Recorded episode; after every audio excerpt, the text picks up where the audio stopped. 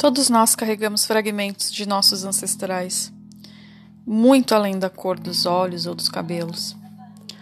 Temos inclinações, gostos, preferências e até traumas advindos de nossa linhagem ancestral. É uma verdadeira caixa de Pandora. Eu tive um momento de grande iniciação. Eu não sei de que forma que começou, mas eu sinto muito forte que eu fui instruída e preparada após uma reviravolta do destino, que foi visto de maneira ruim até por mim, porque pela primeira vez na minha vida tudo estava encaminhado. Eu tinha um novo emprego, tudo fluía para planejamentos a longo prazo, casamento, etc, etc. E de repente as coisas mudaram drasticamente, me colocando em casa, solitária, sem compromisso algum com nada sem o emprego e sem perspectiva. Estaca zero no quesito de vida material, mas lenha na fogueira no quesito iniciação. Algo talvez já esperado para um ano 7, 2014. Feliz? Triste? Eu estava muito confusa porque, apesar de tudo que eu venho aprendido durante esses anos, eu, com 30 anos nas costas, eu começo a querer definições, estabilidade. É, o famoso retorno de Saturno. Afinal de contas, ainda sou uma mortal. Estava cada vez mais óbvio que eu tinha meus planos, mas que a deusa tinha algo preparado para mim que definitivamente fugia de tudo que a sociedade esperava de mim. Voltamos então à questão do nosso ponto de partida nessa história.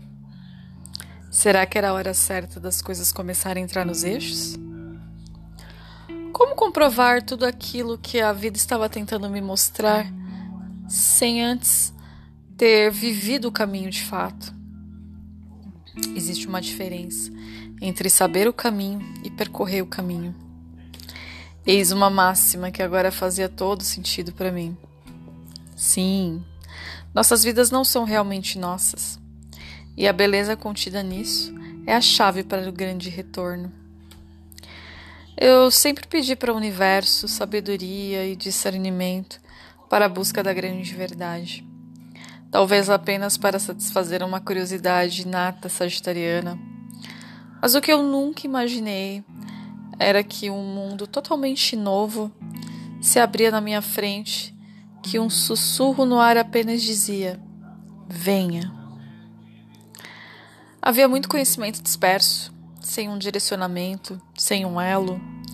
Eu tinha conhecimentos dispersos sobre diversos assuntos, mas que no final eram só um acúmulo de conhecimento, uma coleção de teorias a respeito de vários assuntos.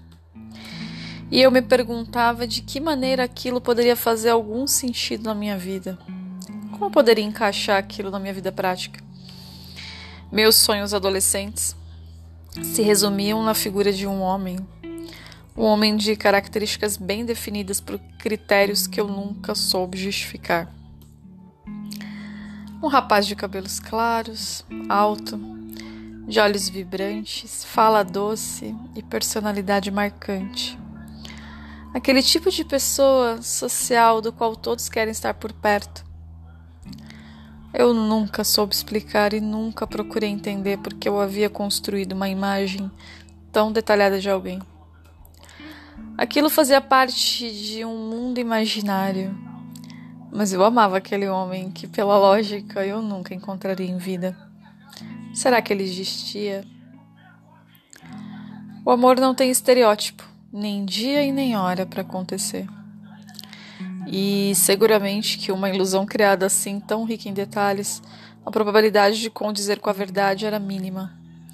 Seria muito imprudente condicionar o amor a uma particular entidade criada nos meus sonhos. E assim mesmo, de maneira imprudente, eu segui amando, desejando por esse amor quase impossível de acontecer.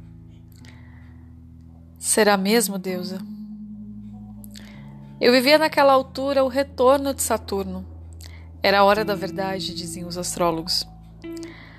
Aquele era o momento de parar de brincar, parar de ensaiar a vida e entrar com tudo na realidade do verdadeiro propósito. Essa parte eu havia entendido. Mas por que dessa parada súbita na minha vida prática eu ainda não tinha entendido? Eu havia passado por uma seleção difícil para conseguir o trabalho dos sonhos, com ótimo salário, treinamento de dois meses no exterior, e do dia para a noite eu já não tinha mais nada em mãos. A empresa mudou os planos, me dispensou e eu fui colocada forçosamente em casa, com todo o tempo do mundo livre. Mas um tempo até aquele momento eu achei que seria desperdiçado. Uma ingenuidade da minha parte.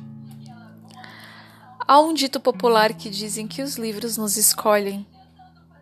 Ah, eu tive a certeza disso pois naquele mesmo mês fui à biblioteca da cidade procurar algo para ler e acabei numa prateleira que continha uns livros sobre o rei Arthur e a Távola Redonda. Interessante. Eu me lembrei de que havia lido há muitos anos atrás algo sobre um grupo de religiosos chamados de druidas e sobre os rituais que desencadeiam os elementos. Mas pouco eu sabia sobre eles. Na verdade, eu era leiga no assunto. De imediato resolvi que aquela era a hora de levar os livros para casa e descobrir quem era esse povo sábio por que esse tal de Rei Arthur teria ligação com eles. Não fui à biblioteca na intenção de levar esses livros, é claro. Eu procurava outros títulos. Mas quando o livro te escolhe, ah, não há como resistir à curiosidade da leitura. A partir desse momento, a minha vida teve uma mudança de direção.